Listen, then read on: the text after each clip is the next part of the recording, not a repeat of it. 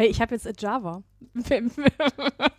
Genau, Jetzt äh, brauchst du nicht Okay, mehr. du darfst es auch. Aber Geht ich- doch mal bitte auf Java und guck mal, wem Java folgt. Und dann, Genau. Das sind echt Emma, nicht viele. Emma, ich, ich könnte jetzt, äh, das wäre doch die perfekte äh, Punkt, seine Karriere aufzuhören, abzutreten. ja, genau, einfach so. Und ich mache jetzt nur noch, keine Ich- Ahnung was. Imbissbude. Nee, auch Segel. besser. Genau, ich, ich, Segeln. genau, ich steig auf Segel um.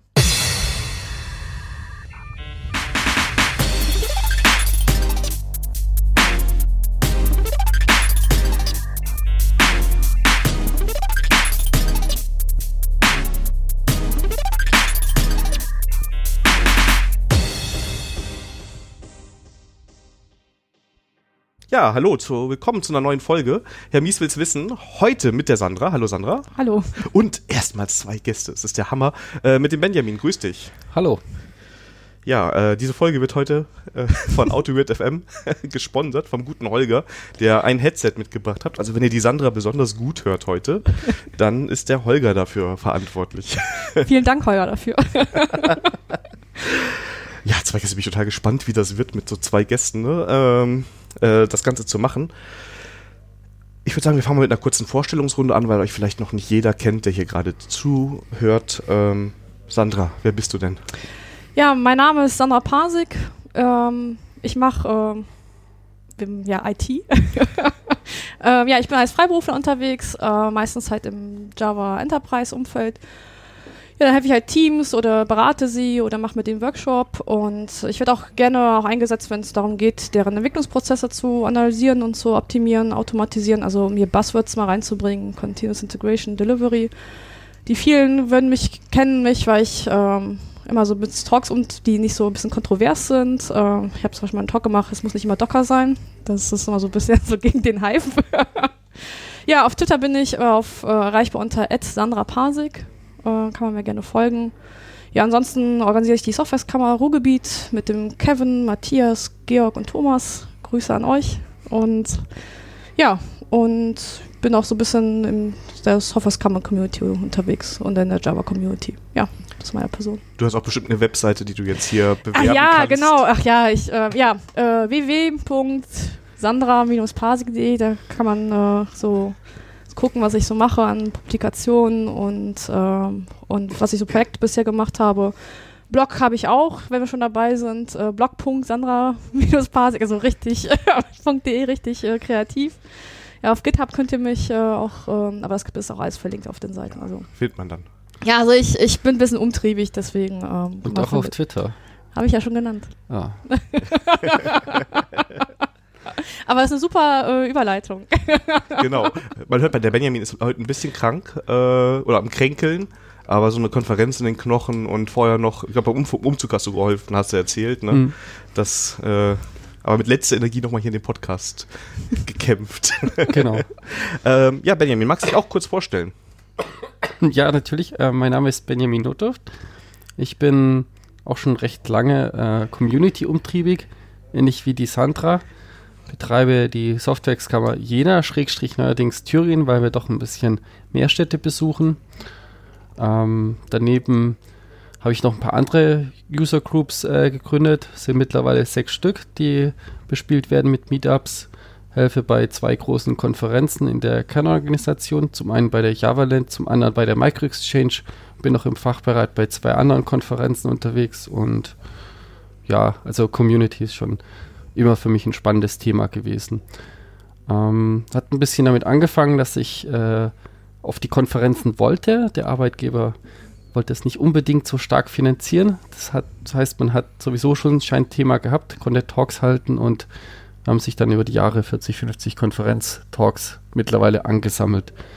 Ja, mh, in letzter Zeit, seit zwei Jahren, unterrichte ich auch an drei verschiedenen Hochschulen.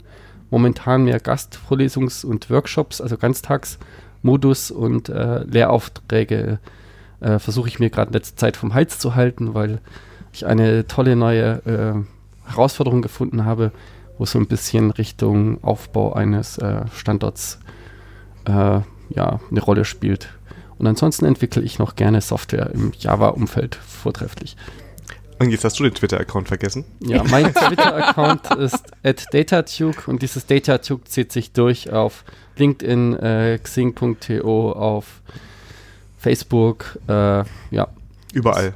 Überall So, ja. eigentlich. Äh, Corporate genau. Identity. Ja, mäßig. Benjamin ist omnipräsent. Sehr schön. Ähm, ja, ich habe es eben schon mal erwähnt, ihr kommt ganz frisch von der Java-Land, habt da jetzt zwei Tage gegen die, richtig? Wir haben d- drei mit, mit den Ka- Javaland for Kids. Also, nee, sogar vier Tage. Ach du meine Güte. Ja, Ja. Montag war Javaland for Kids, äh, dann waren zwei Konferenztage und dann Donnerstag war noch Workshop-Tag. Und ja, also eigentlich vier Tage. Achso, dann waren die Kollegen nicht auf den Workshops unbedingt. Das Ja, kann sein, ja. Wie war's denn? Geil.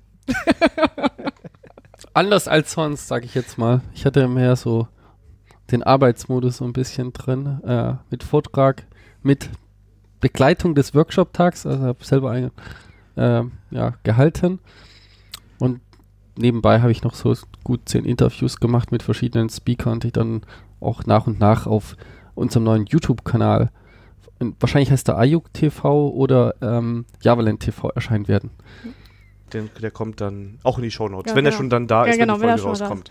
Ja, ja, ich hatte, also, ich war auch im Arbeitsmodus, aber nicht so, so viel wie, wie der Benjamin, weil so gut, was Benjamin macht, das kann man meistens selten toppen. ja, aber genau, stimmt, Moderation hatte ich gehabt. Ähm, ich äh, hatte zwei gehabt, die ich äh, im Vorfeld geholfen hatte bei deren Vorträgen. Die habe ich dann auch mal anmoderieren dürfen. Dann noch einen dritten Newcomer äh, anmoderiert, Interviews gegeben und ja, sowas so, so sich ein bisschen, ja, was so als so spontan sich auch ergeben hat. Also ich glaube, zum Talk gucken kann mich jetzt, Vorträge anschauen, kann mich ein bisschen weniger. Aber äh, war total in Ordnung. Das Wichtigste ist auf der Javaland eigentlich der Hallway-Track, weil das Besondere der Konferenz, müssen wir noch mal kurz vom Setting hinterher schieben, ist, dass sie im Phantasialand stattfindet. Und wir haben das komplett geblockt, einen riesen Vergnügungspark. Und da gibt es auch viele Achterbahnen, wo man abends fahren darf. Es gibt eine Flatrate für ganzen Essenstände, Bistros und da, wo sonst immer die kleinen Theaterstücke aufgeführt werden, das sind unsere Bühnen, Ja. wo wir die Talks haben, schön mit, ja, eigentlich so ein richtiger hübscher Setting von, von Themenpark, wo man auch so ein Urlaubsfeeling eigentlich reflektiert. Das heißt, die Leute sind viel entspannter und kommunikativer als sonst und deswegen funktioniert das ganz gut. Ja, wo ich sagen muss, meine größte Challenge war eigentlich war das äh, Achterbahnfahren. Dann, äh, also Grüße an Stefan und Jeremy. Die haben mich nämlich überzeugt, auf diese, ach wie hieß die Achterbahn? Tarun? Tarakun? Ja. Müssen wir, äh, mich drauf zu gehen und ich bin da ein bisschen, bisschen gestorben. aber auf der anderen Seite war ich froh, dass die Jungs mich da überredet hatten, aber jetzt weiß ich, äh, dass es diese Achterbahn nichts für mich ist.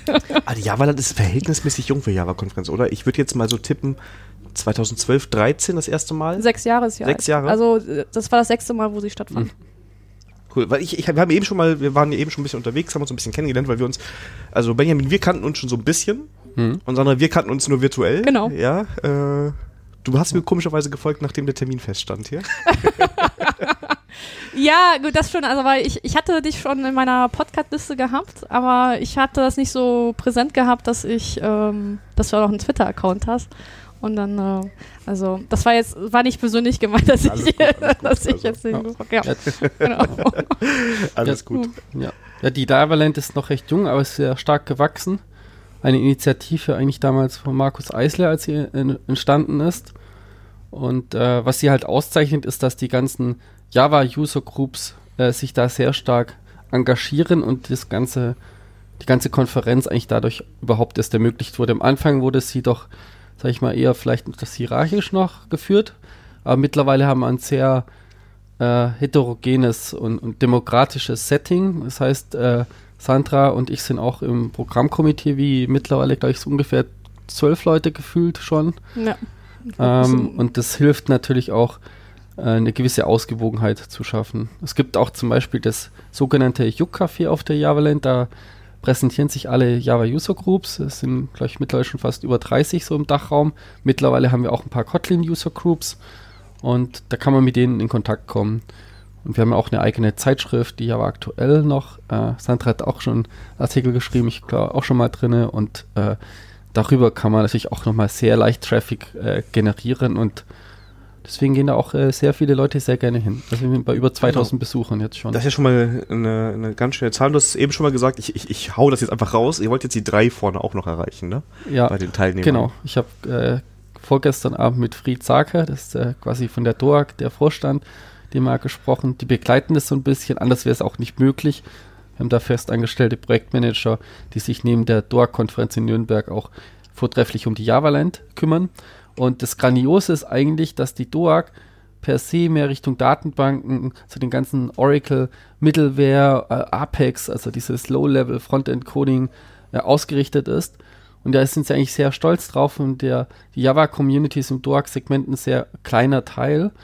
Aber die DOAG hat jetzt letztes Jahr halt nur maximal knapp 2000 Besucher gehabt, mir mit 2098 gehabt und damit waren wir zum ersten Mal größer als die etablierte DOAG-Konferenz, was halt schon ein Meilenstein eigentlich ist, weil wir eigentlich die kleinere, gefühlt kleinere Gruppe sind, was man auch bei so ja, Summits merkt, wenn man da mal hingeht, wo ich äh, letztes Jahr ich beim EMEA äh, Leader Summit in Zagreb und das sind eigentlich mehr so die, da fühlt man sich auf einmal sehr, sehr jung.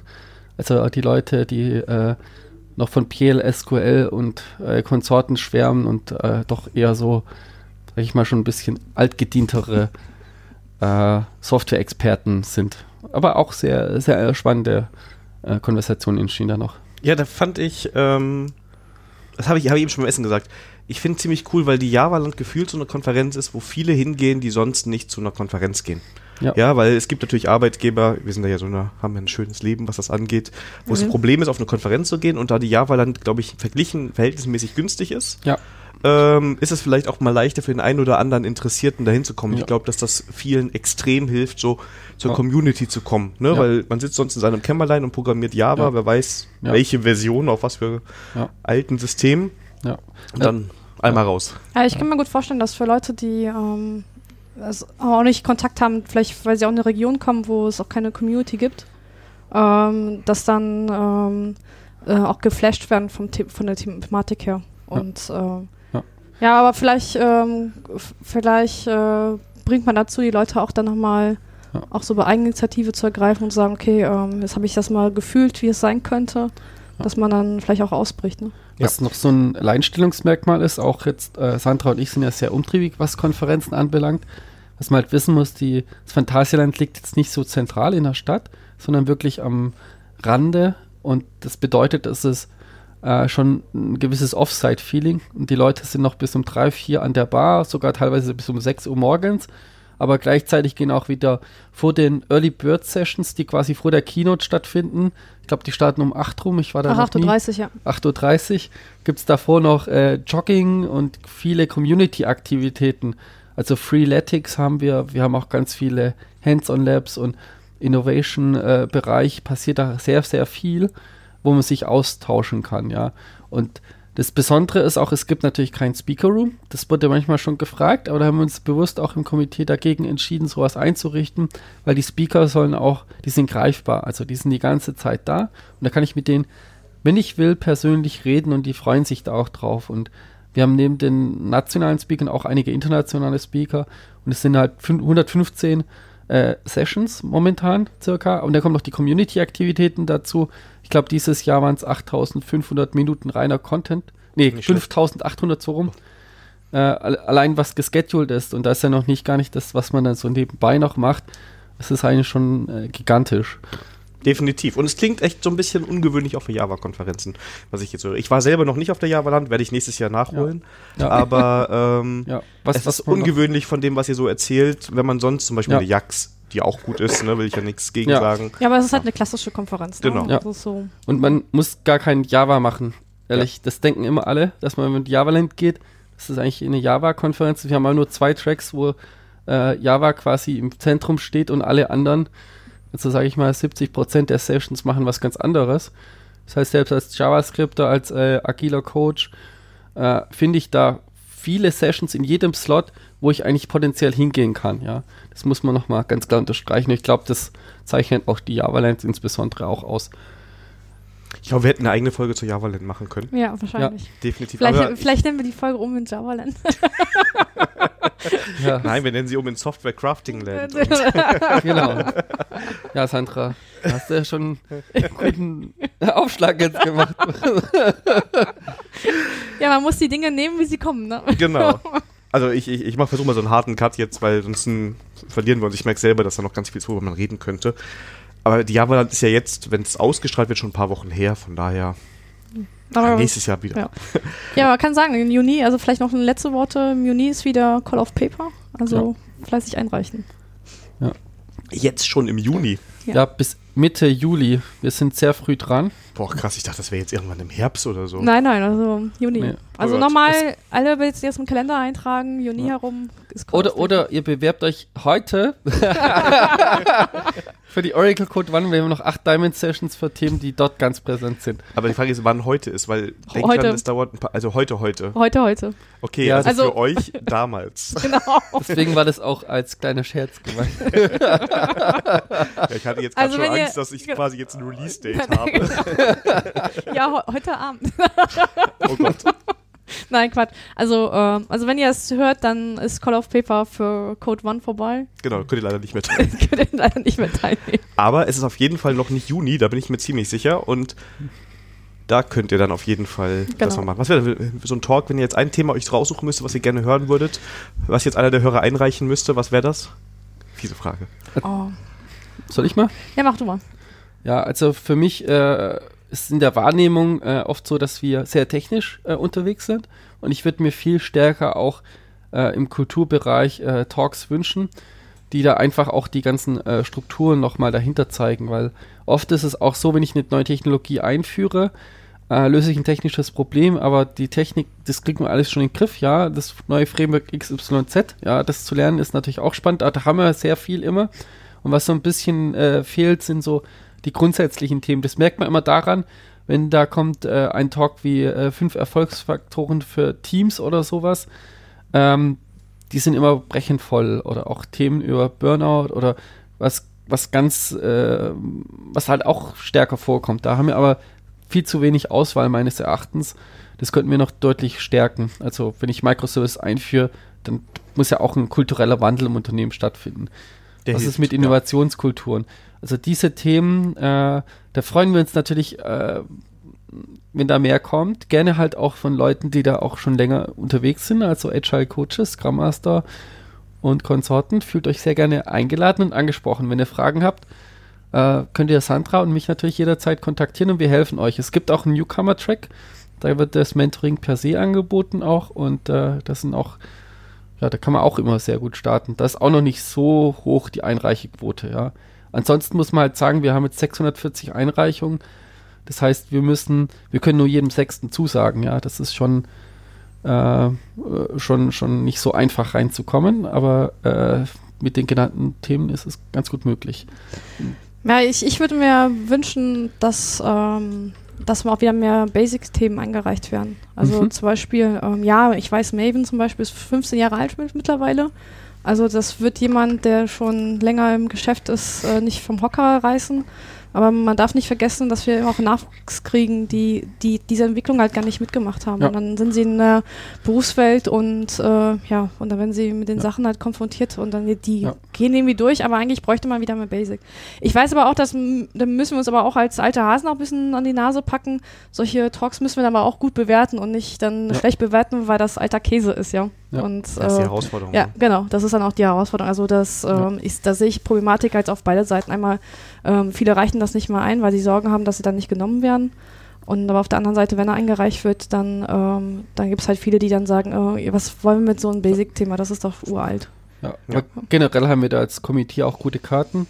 Und äh, das Tolle ist auch noch eine Community-Konferenz. Das heißt, jeder darf bewerten. Also ihr könnt gerne auf die javaland.eu Webseite gehen und könnt da mitbewerten. Wenn, das ist dann äh, Anfang August. Da könnt ihr alle 640 Talks bewerten. Momentan haben wir so äh, pro Talk ungefähr 10 Bewertungen. Und es sind vielleicht so 30 Bewerter neben dem Programmkomitee aktiv. Aber es können durchaus gerne mal mehr werden. Äh, wir freuen uns auch viel stärker auf das Feedback nicht einzugehen. Ähm, Also brauche ich zwölf Leute ungefähr oder 15, dann bin ich drin oder wie? Also genau, das sind 50 Leute, die ähm, oder bis, ähm, die ist für den Content zuständig, die das so. auch dann später auch auswählen. Aber im Vorfeld ist es so, dass ähm, halt aus den dass aus der Community Leute, die bewerten und, und so uns so ein bisschen auch so eine Richtschnur geben, ja. Okay. Also das heißt, ähm, ich werde dann halt, wenn ich dann Streamleiter bin, äh, werde ich ja schon gut begründen müssen im Programmkomitee treffen, warum ich einen schlecht bewerteten Vortrag aus der Community trotzdem auf der JavaLand sehen möchte. Ach so, Ach so, also ihr macht beides. Das heißt, erst Ja. wählt die Community so Genau. grob, das sind jetzt die Genau. coolen Themen. Stehen da auch die ähm, Speaker dabei oder sind so die Themen, die da stehen? Ähm, das stehen, ähm, zurzeit ist es so, dass die Speaker draufstehen und die, die Abstracts und ja, das dann, man Ja. sieht beides erstmal. Ist ein eigenes Thema, ob das gut ist oder nicht. Da gibt es halt kontroverse Meinungen dazu. Mal schauen, Ja. wie es bleibt. Ja. Hm. Aber ich bin auch bei dir, was du sagst mit den Basic-Themen. Dieses Jahr hatten wir auch, weil du gerade Maven sagst, den Robert Scholte da. Den habe ich äh, in, letztes Jahr getroffen in St. Petersburg, ganz zufällig im Bus. Ich gesagt, ich habe letzte Woche ein Maven-Training gemacht. Da sagt er, cool, ich bin der Maven-Maintainer. und dann kamen wir so ein bisschen auf Maven und das ist ja schon sehr stark verbreitet. Aber die Contributors sind halt wirklich, kannst du an einer Hand abzählen momentan.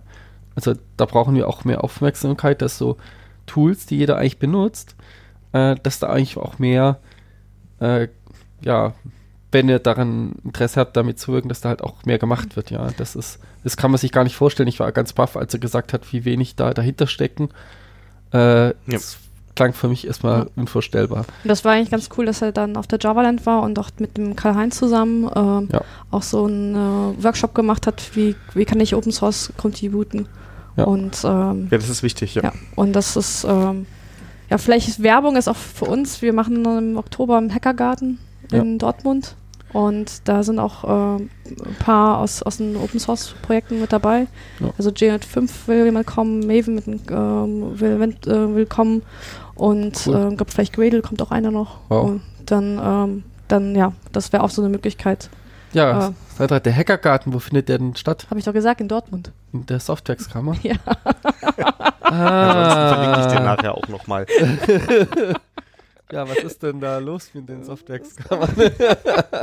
naja, Link dazu äh, tun wir in die Shownotes, ja. Genau, Ja. das ist immer das Einfachste. genau.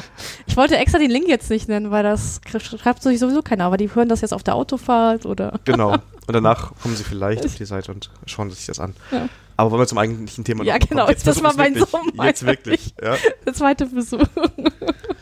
Ja, ich sehe schon wieder, es wird, wird lang, die Folge. ich habe gehört, 80 Minuten sind zu So, schlagen. so roundabout. ne? Also ich muss nochmal gucken.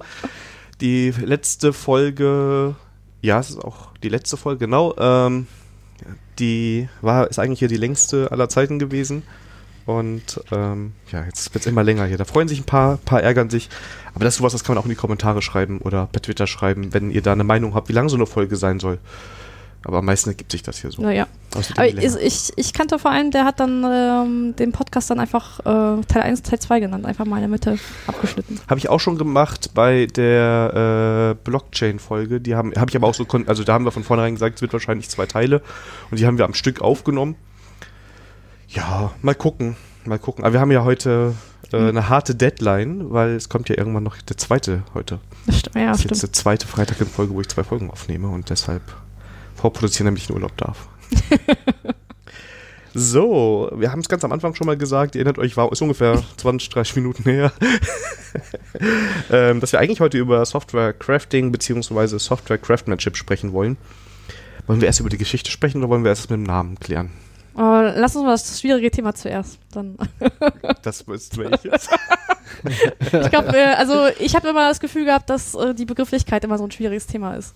Weil Also- sich da ja was getan hat in den letzten Jahren, kann man Ja, sagen. also ja, also im, ähm, also ich denke mal, also wo ich, warum ich sage, dass es ein schwieriges Thema ist, weil wir auch im, wo wir unseren, also es ähm, vielleicht es verlinken wir auch, also der Benjamin und ich haben einen Talk dazu gemacht und wir haben uns äh, für den Begriff äh, Software Craftsmanship äh, bekommen und es gab auch Konferenzen, äh, wo wir die Rückmeldung gekriegt haben, ob wir bitte den Namen ändern könnten. Das ist witzig, jetzt weiß ich nicht, wie wir den Kontakt hatten. Weil ich habe dich dasselbe in Slack gefragt. Also ich habe nicht gesagt, ob du es ändern kannst, sondern ich habe gesagt, boah, ich nehme mir immer vor, wahr, dass die Leute Software Crafting sagen, gerade bei uns in der Firma. Also sagen wir mal die Lauten in der Firma. Und auf einmal macht einer in unserem Slack andauernd Werbung für den Software Craftsmanship Talk. Und dann habe ich, also ich wusste auch damals nicht genau, was du machst, ist auch hier in der Firma relativ egal, ne? Da schreibt man die Leute einfach an, sagt, ja, warum machst du das denn? Und dann kamen wir, glaube ich, auf die Idee, dass wir darüber eine Folge machen wollen. Ist ja, auch schon ein bisschen Wir her. haben das etwas umgebogen. Eine Frage stellen, dann, dann kann ich ja direkt vorbeikommen. Ich erkläre dir das im Podcast. genau. genau. Ups. ja, also ähm, ja, also ich glaube, ähm, ja, und dann, ähm, das ist lustiger, aber das im, im Abstract wir auch von äh, Software Crafter auch reden. Also wir benutzen eigentlich beide Begriffe. Und ähm, also die eine Antwort auf der Konferenz war gewesen, ähm, ich habe ich hab da, hab das auch dann auch übernommen, die Antwort. Dann, ich weiß halt auch, dass Benjamin, weil er ein Mann ist, dann auch mehr Potenzial wirkt, dass er dann einen Shitstorm bekommt, als ich als Frau, wenn ich das dann reinschreibe, dass wir diesen Begriff nicht ändern werden. Und äh, unsere Begründung ist halt, ähm, dass, dass es eine sehr tolerante Community ist. Und für mich gehört Toleranz auch dazu, wenn man halt auch einen anderen Begriff äh, toleriert. Okay. Und ähm, ich prangere auch an, diese Grabenkämpfe zwischen den zwei Gruppen, die das eine pushen wollen und das andere pushen wollen. Ja. Und ähm, ja, das ist dann, und das ist jetzt so ja. ähm, äh, vielleicht die Motivation, Leute mal anzuregen, wir predigen oder so predigen Toleranz, aber wenn es dann um die Umsetzung geht, dann hapert es dann doch, dass man sich ja so ein bisschen an die eigene Nase packt. Weil ich finde eigentlich, so wie ich das Ganze wahrnehme, also ich bezeichne mich auch so als Software-Crafter. Ähm, ohne dass, ich könnte mich auch als Software-Crafter beschreiben. Also ist mir total egal eigentlich in einem positiven Sinne. Ähm, weil ich eigentlich das Mindset dahinter finde, dass das so positiv ist, dass es nicht unbedingt ein Thema sein müsste, von außen betrachtet. Ich bin da halt nicht so tief genau, in der Community drin. Ne? Also das muss ich halt einfach ja. dazu sagen. Und kann ich sagen, der Podcast ist ja sowieso Happy, ich will es wissen, ich habe ja. keine Ahnung. ähm, Genau, und ich glaube, ich bin jetzt auch kein Englischexperte, ich habe aber auch immer gedacht, dass Craftsmanship einfach der Fachbegriff ist und dass es ja. halt genau. Genau. so genau. gesetzt ist. Genau. Ne? Und ja, ich meine, ähm, äh, also die Argumentation von den Leuten, die das angetriggert haben, war, war auch, dass das ähm, Manifesto von Software Craftsmanship halt ähm, auch von weißen alten Männern gestaltet ist. Und das ist der Grund, warum es schon per se schlecht sein äh, äh, muss sein. Äh, und auch noch diese Namen, weil dieses Man in the Middle halt auch das noch unter, unter ähm, aber dann da habe ich auch gesagt, okay, ich bin jetzt auch kein Englisch-Expert, aber da dürfte ich mich auch nicht Woman nennen. Das ist ja Man ja auch mit drin. Und das steht zum Beispiel gar nicht zur Diskussion. Und, ähm, und ich, da ich, ich bin in der Community auch schon seit 2012 schon unterwegs und die hat einen immer mit offenen Armen. Darum fand ich das jetzt äh, diese Unterstellung, nur weil man jetzt äh, dieses Man im Mittel hat und weil das von alten weißen Männern, dass man gleich intolerant ist, äh, fand ich jetzt so ein bisschen, also sehr befremdlich an der Stelle. Und wenn man so auch auf Twitter folgt, wer alles so Shitstorm bekommen hat, weil er dieses Software Craftsmanship benutzt, da muss ich sagen, ey Leute, das sind Leute, die sind richtig super nett, richtig, also sehr offen gegenüber und dann kriegen sie dann so einen Shitstorm, weil sie einen falschen Begriff benutzen und da wird denen ein Verhalten unterstellt. Das fand ich dann ähm, also sehr erschreckend. Und da muss ich auch sagen, Leute, also nee, eigentlich seid, das ist nicht so, das ist nicht die Community, die ich kennengelernt habe. Und okay. Also ich denke, man sollte den Begriff ja. so ein bisschen, ja. ja, ich kann die Diskussion verstehen. Ich glaube, Ne, also wir haben ja. jetzt leider gerade keinen, der diese andere Position vertritt. Ja, ne? genau. Also es ist, ist meine persönliche genau. Meinung und ja. ich und also ähm, ich ähm, ich habe also vielleicht liegt es daran, dass ich generell, wenn jemand eine extreme Situation, äh, Position einnimmt, dass für mich das äh, per se äh, sehr befremdlich ist und ja. Ähm, ja, und, ähm, und an der Stelle, und ich weiß, also ich, ich meine, ja, ich bin eine Frau in der IT und ähm, da könnte ich auch, glaube ich, Geschichten erzählen. Äh, aber ich habe zum Beispiel auch Leute kennengelernt, die die politischen korrekten Begriffe benutzt haben, aber sich dann für die letzten Arschlöcher benommen haben. Ja, also genau. das, deswegen, ähm, das, das, das ist der Hintergrund, warum ich äh, sage, hey Leute, lass uns doch beide Begriffe einfach mal ja. benutzen dürfen. Ja. Klingt für mich jetzt so erstmal ganz gut. Willst du noch was dazu sagen? Ich bin jetzt. sorry, jetzt, jetzt, jetzt habe ich den Raum hier so eingenommen, sorry. Nee, das ist alles okay. ich finde das auch sehr wichtig. Du hast ja jetzt die Tür schon sehr gut eigentlich aufgemacht. Äh, ähm, was ich so in der Wahrnehmung noch habe, ist ein bisschen, ähm, wir haben auch äh, die, die Software übers übersetzt, dann ist ja auch die Frage, ob das dann Software Craftsmanship Community heißt oder Software Craft oder Crafting Community. Und da gibt es auch wieder die Konferenzen dazu. Ist dann wieder Software Craftsmanship and Testing, so heißt ja die ursprüngliche Konferenz, die wir hier in Deutschland haben. Und wenn man das so verfolgt, es sind sehr viele äh, entstanden, wo sich so diese Hotspots bewegen und die Namen, das habe ich mal ein bisschen mehr näher angeschaut. Und zwar ähm, haben wir oft in den, sag ich mal, nicht so Ballungsräumen, da ist es noch sehr traditionell belegt, wenn man das so, so bezeichnen möchte.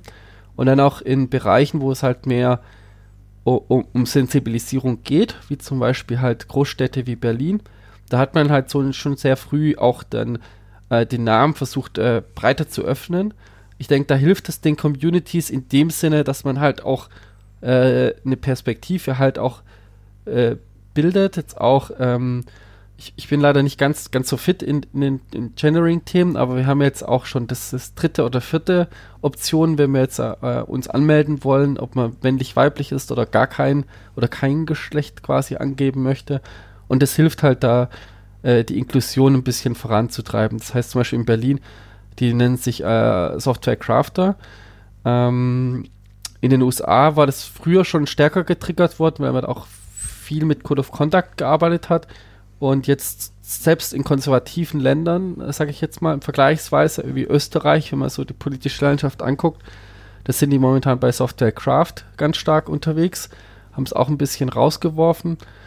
Ja, also es ist schon äh, sehr divers und auch, man sieht eigentlich alle Endungen. Ich habe auch bei Konferenzen durchgeguckt, ob man Craft, Crafting oder Craftsmanship hat, das ist eigentlich alles vertreten und dann, ob man und Test oder und Testing, äh, findet man auch alle Kombinationen. Das muss man einfach wissen.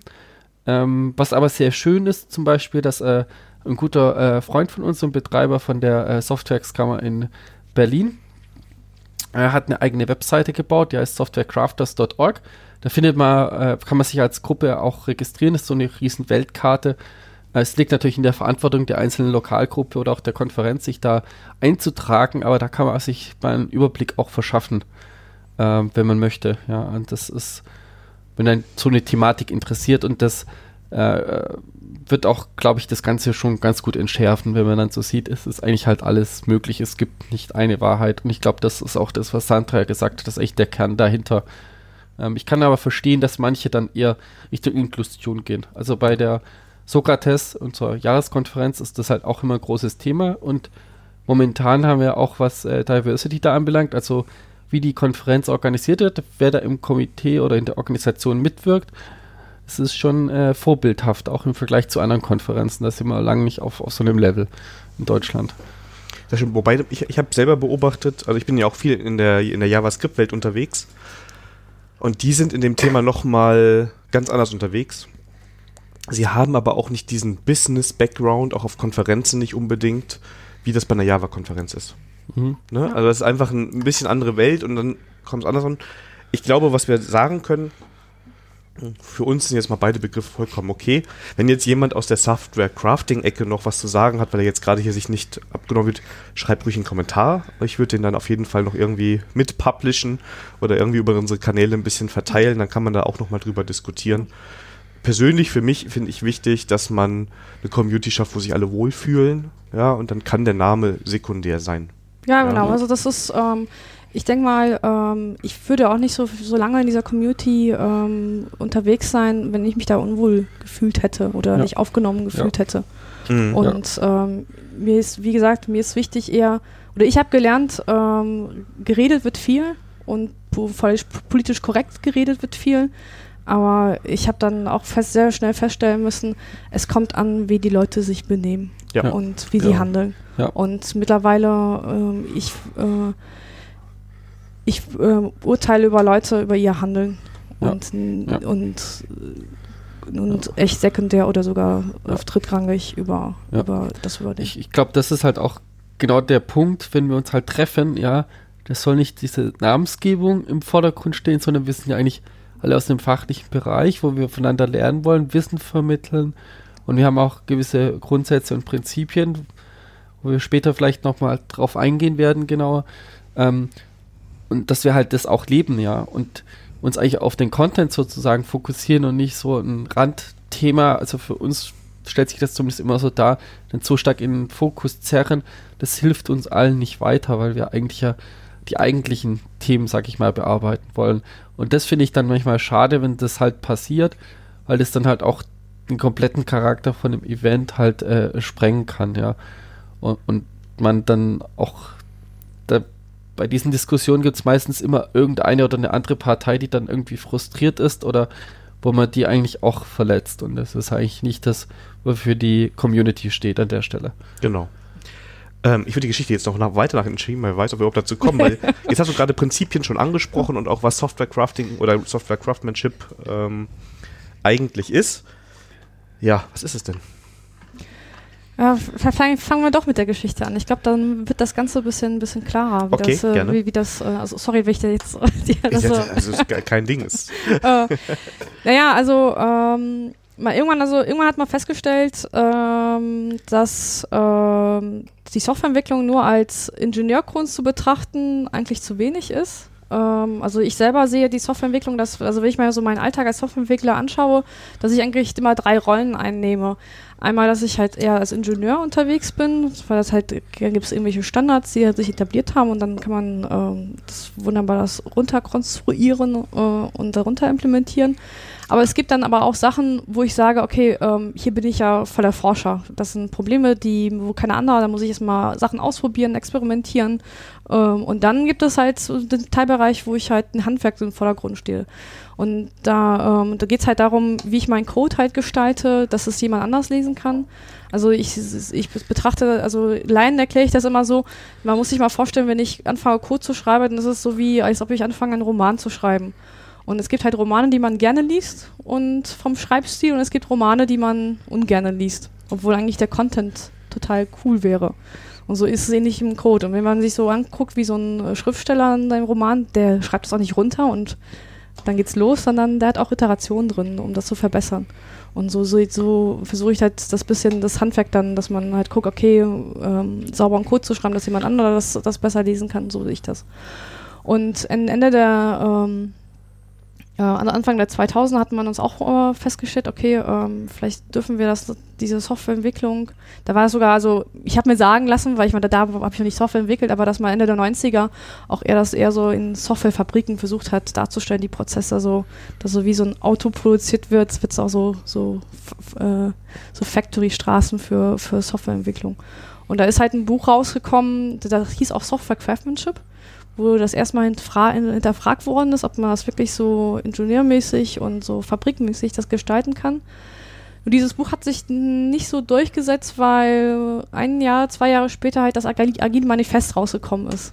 Und das hat dann so einen Hype äh, gefunden, äh, wo wohl ähm, da auch schon ging mit, mit Extreme Programming, dass man ähm, vielleicht da ein bisschen auch mit Pair Programming dann den Code auch besser, also höhere Qualität reinbringen sollte. Nur, äh, wie das so ist, das Management hat die Technik nicht verstanden, sondern hat sich nur auf die Prozesssachen sich dann äh, orientiert.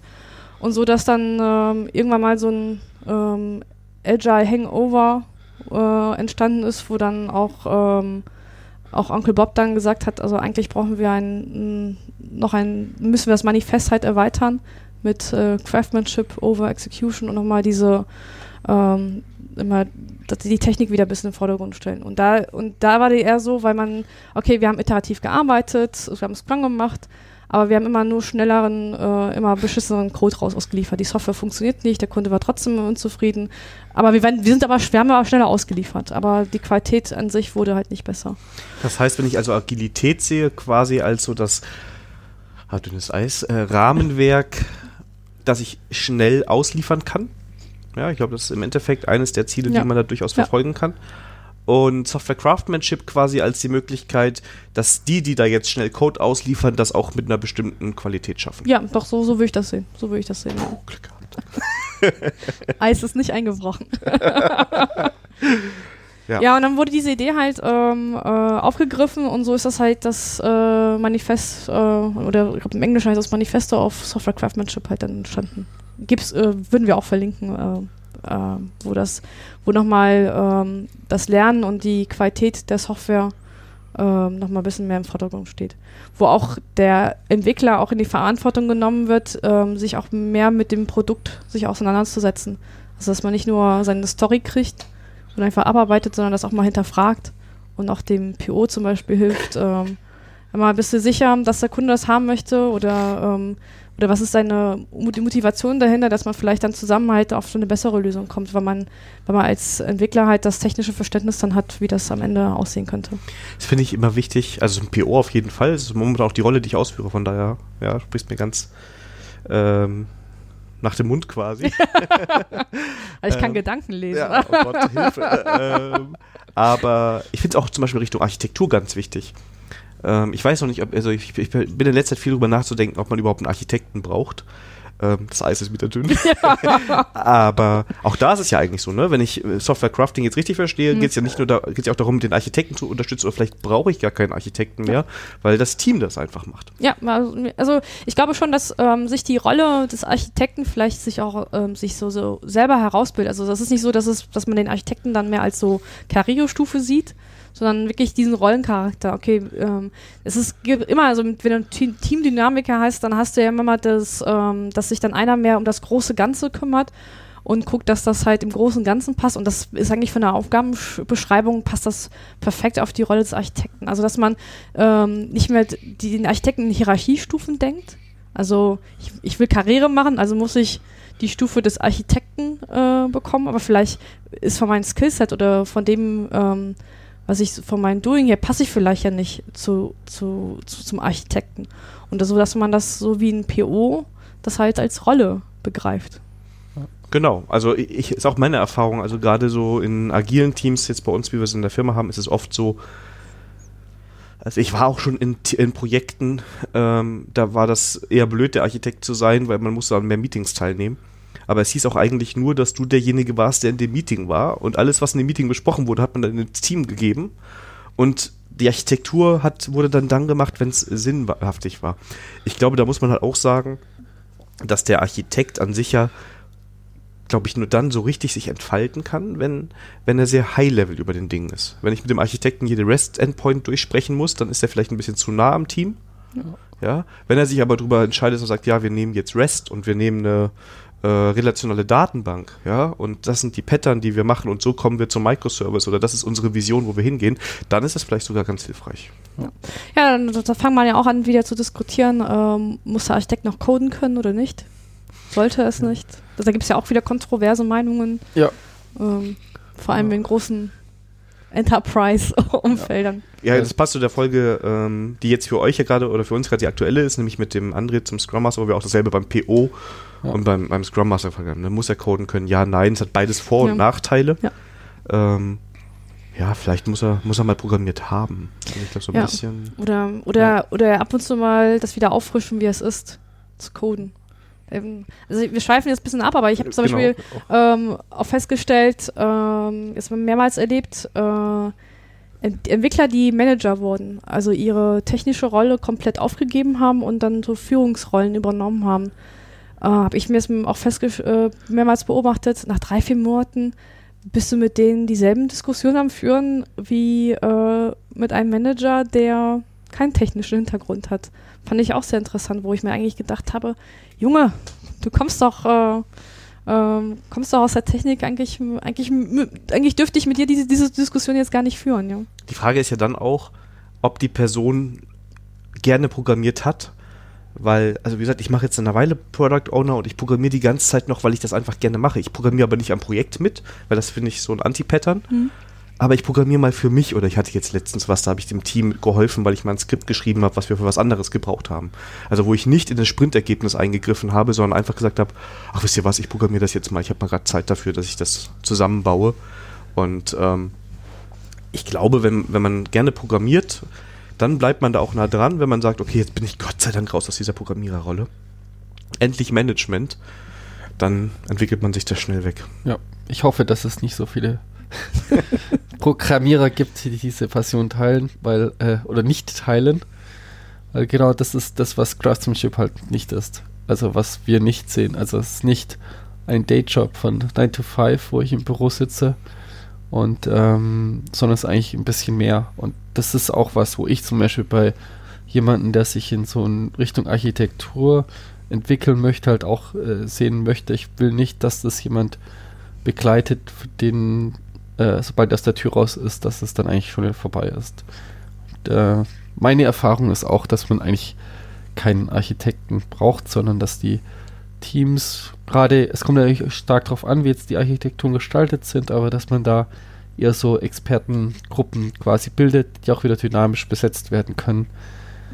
Und vielleicht eher so mit Squads oder anderen Bereichen unterwegs ist und einfach das Wissen auch immer teilt. Das ist, glaube ich, das Entscheidendste. Also nicht, dass man so Also kein Heldentum. kein. Elfenbeinturm, vor allem das schon mal gar nicht und eigentlich müssen jeder alles können. Wir wollen ja Richtung DevOps-Kultur gehen und da gehört halt auch lebenslanges Lernen dazu und das spielt auch bei Craftsmanship eine große Rolle, dass man sich nicht auf seine Nische verschränkt und sagt, ja, ich bin aber der Programmierer.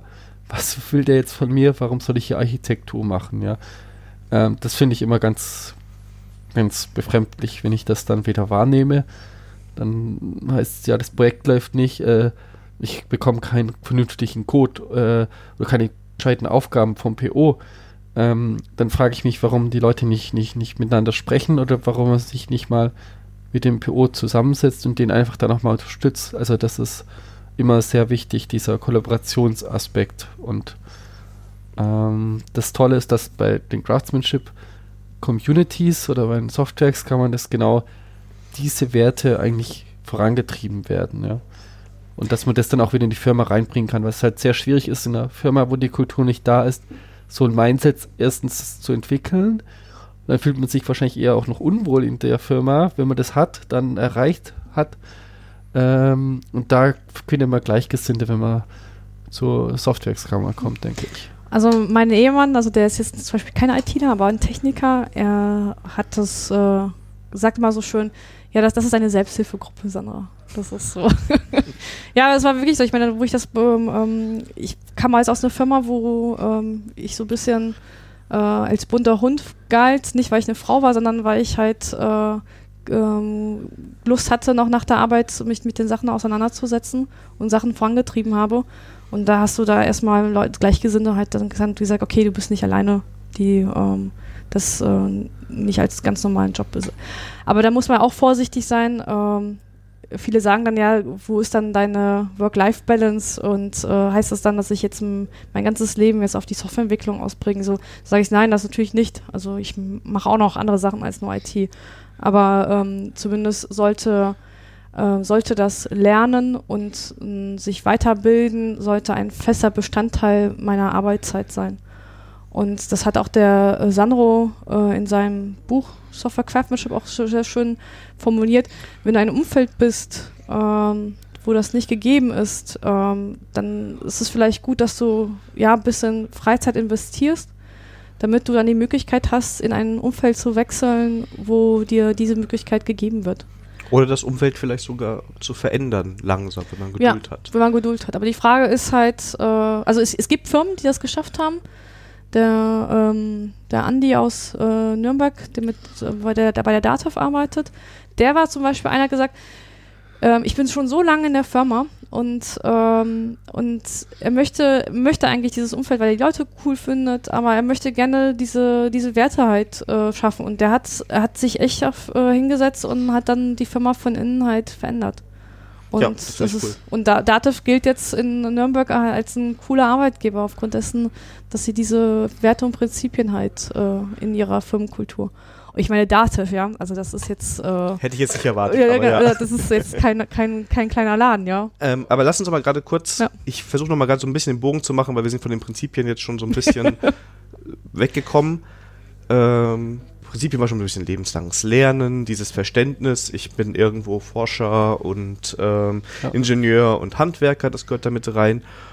Und dann ist jetzt irgendwie dieser Bogen mit, mit Softwareskammern und ich glaube, den müssen wir vielleicht nochmal so Ah, gerade für so ein ja. paar Leute so ein bisschen schlagen, Natürlich. weil ich glaube, diejenigen, die Software Crafting und Craftsmanship kennen, Ja. Die würd- wissen das schon. Genau, ich, da hat Sandra ich vorher eine sehr gute Vorlage gegeben. Also äh, Sandro ist nicht nur Autor von einem Buch über Software Craftsmanship, sondern auch Begründer der äh, ja, Software Craftsmanship Community in London. Das ist momentan so von den Memberzahlen wahrscheinlich auch mit einer der größten in Europa, wenn nicht sogar die größte mit Abstand. Und ähm, ja, also entstanden ist, sind die, die Treffen in, in Deutschland ähm, zum ersten Mal ähm, ähm, in einer Konferenz, einer sogenannten äh, SOCRAT, Software Craftsmanship and Testing äh, Konferenz.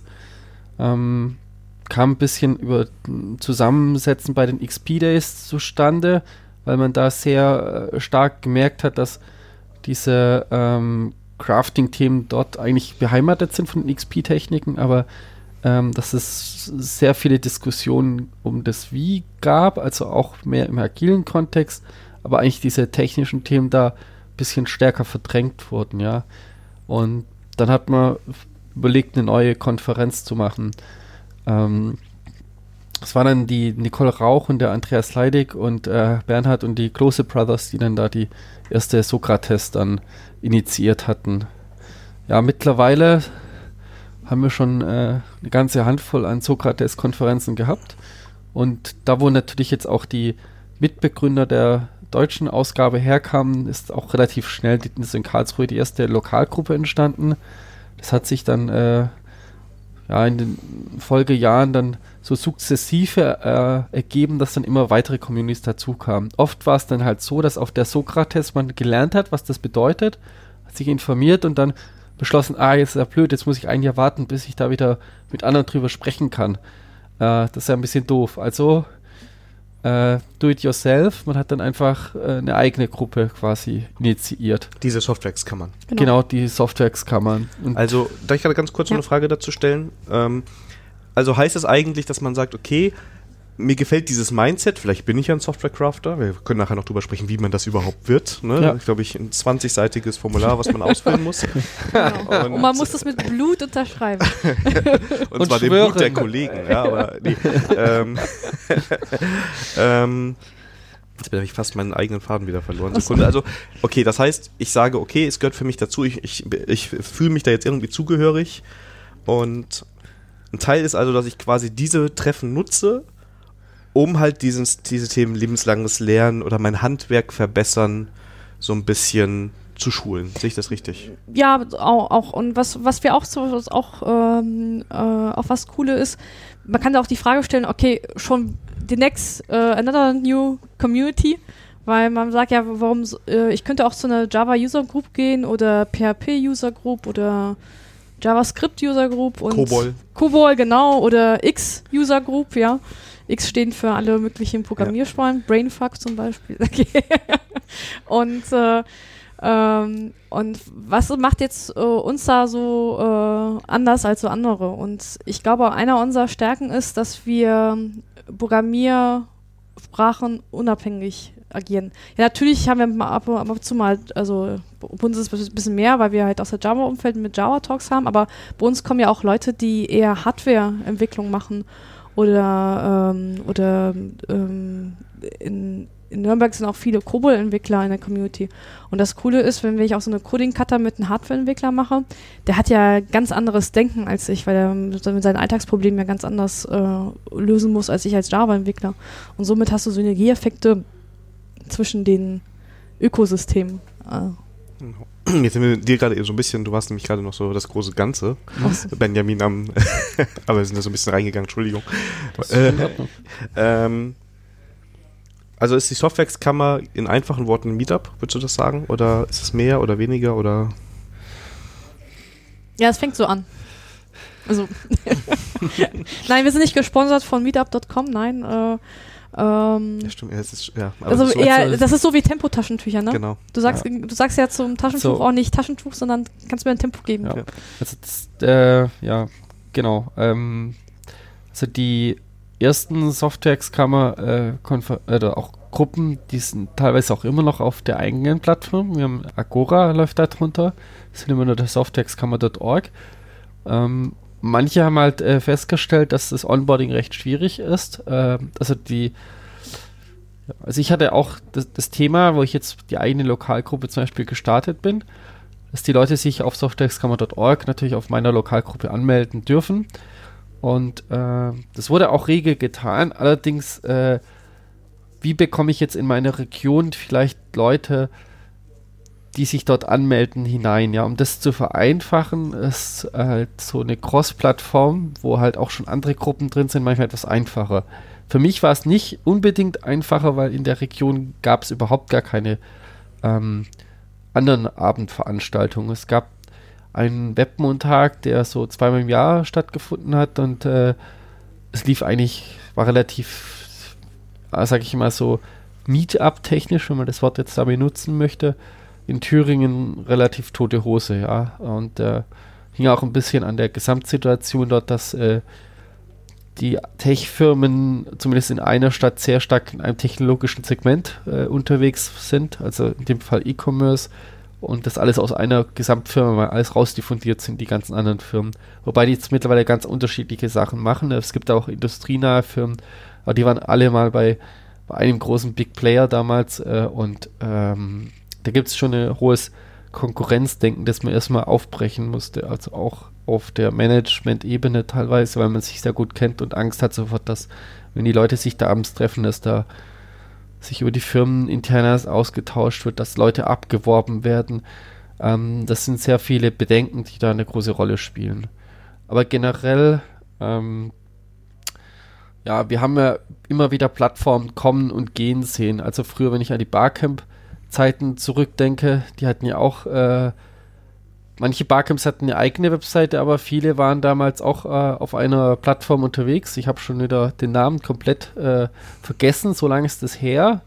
Aber es gab eigentlich auch nur diese eine Plattform. Was dann aber passiert war, als dann die Plattform eingestampft wurde, weil die nicht profitabel waren, weil das halt erstmal umsonst gestartet ist, dass dann sehr viele Barcamps komplett weggebrochen sind, weil die da halt einen sehr einfachen Rahmen haben. Und äh, viele Communities halt in Städten, wo die Leute schon bei Meetup.com sind, ist dann halt nur noch ein Klick. Das heißt, ich habe schon mein Profil und dann klicke ich, okay, jetzt gehe ich auch noch zum Softwares-Kammer-Event. Genau. Ähm, und oft ist es dann auch themengetrieben, habe ich den Eindruck. Die sind dann gar nicht so festgelegt, ah, heute gehe ich zur Softwares-Kammer, weil ich will zur Softwares-Kammer, das ist so mein Ding. Sondern die sagen, ah, die Softwares-Kammer hat etwas Cooles. Das heißt, wir haben auch da viel mehr Wechsel drin.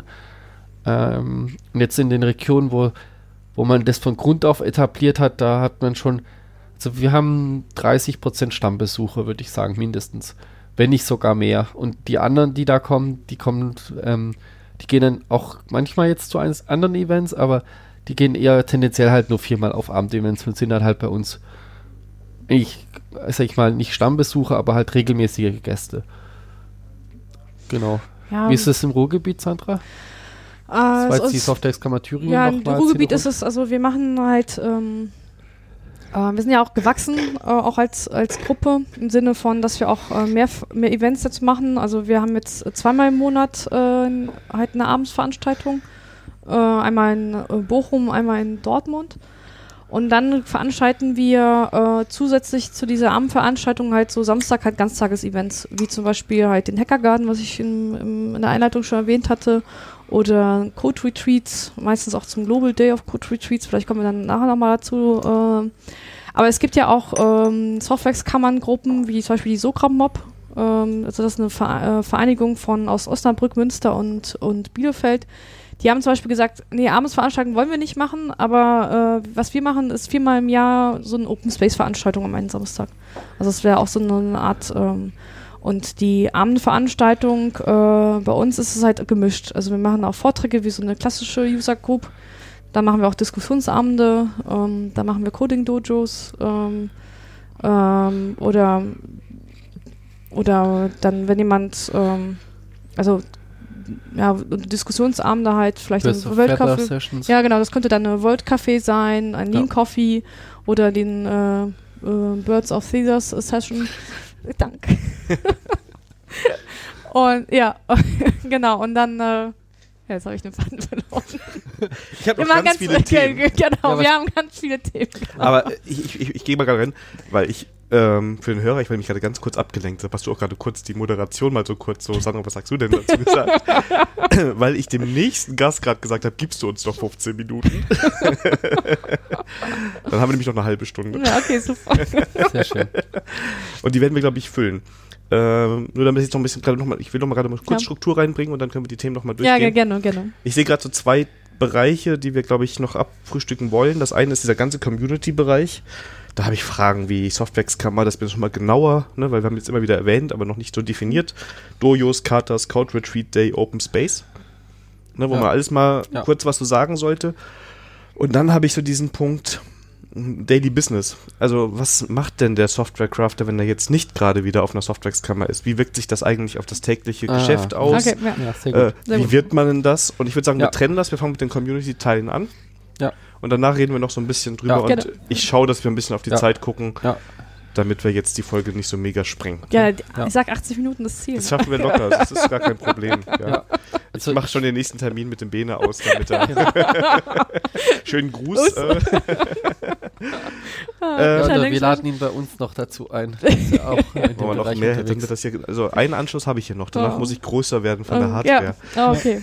Ja, hier Podcast expandiert. Also um auf die Definition ein bisschen zu sprechen zu kommen, eigentlich ist die Softwares kann man halt eine lokale Repräsentation, also eine Local Software Craftsmanship Group. Und äh, natürlich haben wir Treffen, wir haben Communities, die das unterschiedlich ausarbeiten, aber wir sind auch halt immer Anlaufstelle. Also wir haben eine eigene Mailingliste, wenn man dann Fragen hat. Ähm, das sind auch ganz äh, lustige Fragen, die man nicht bekommt mittlerweile wissen auch die Firmen, dass man da sehr aktiv ist. Dann wird sogar teilweise gefragt, kennst du nicht jemanden, der da Lust hätte, was zu machen?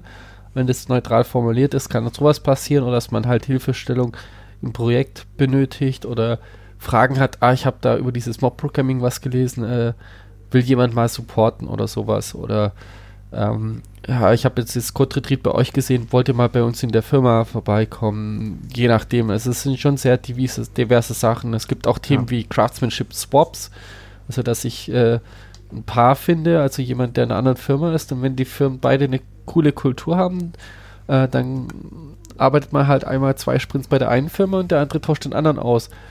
Das ist dann aber schon eine sehr eigene Liga, sag ich mal, die da mitspielen, ja. Okay, das heißt also, es ist gar nicht mal vergleichbar mit einem normalen, ich sag mal, Meetup. Sondern es ist schon ein bisschen mehr, es ist wie eine Organisation, fühlt sich gerade an, ne? Wenn die angeschrieben ja, wird, wenn man sagt, Firmen kontaktieren klar, das. Klar, okay. das wird auch alles äh, nebenher gemacht. Das hängt natürlich immer von der Lokalgruppe aus, ab, wie stark die Ausprägung ist. Aber ja, also ich, deswegen äh, bei manchen Meetups, dann nimmt man halt wahr, man geht da hin, dann ist da der Frontalvortrag, danach hat man dann noch zehn Minuten Zeit zum Pizza essen und dann äh, verabschiedet man sich wieder. Genau das ist es halt nicht. Ja. Also wir versuchen das auch so zu gestalten, dass wir auch gerne nach den Vorträgen nochmal eine Diskussionsrunde halt an, anträgern.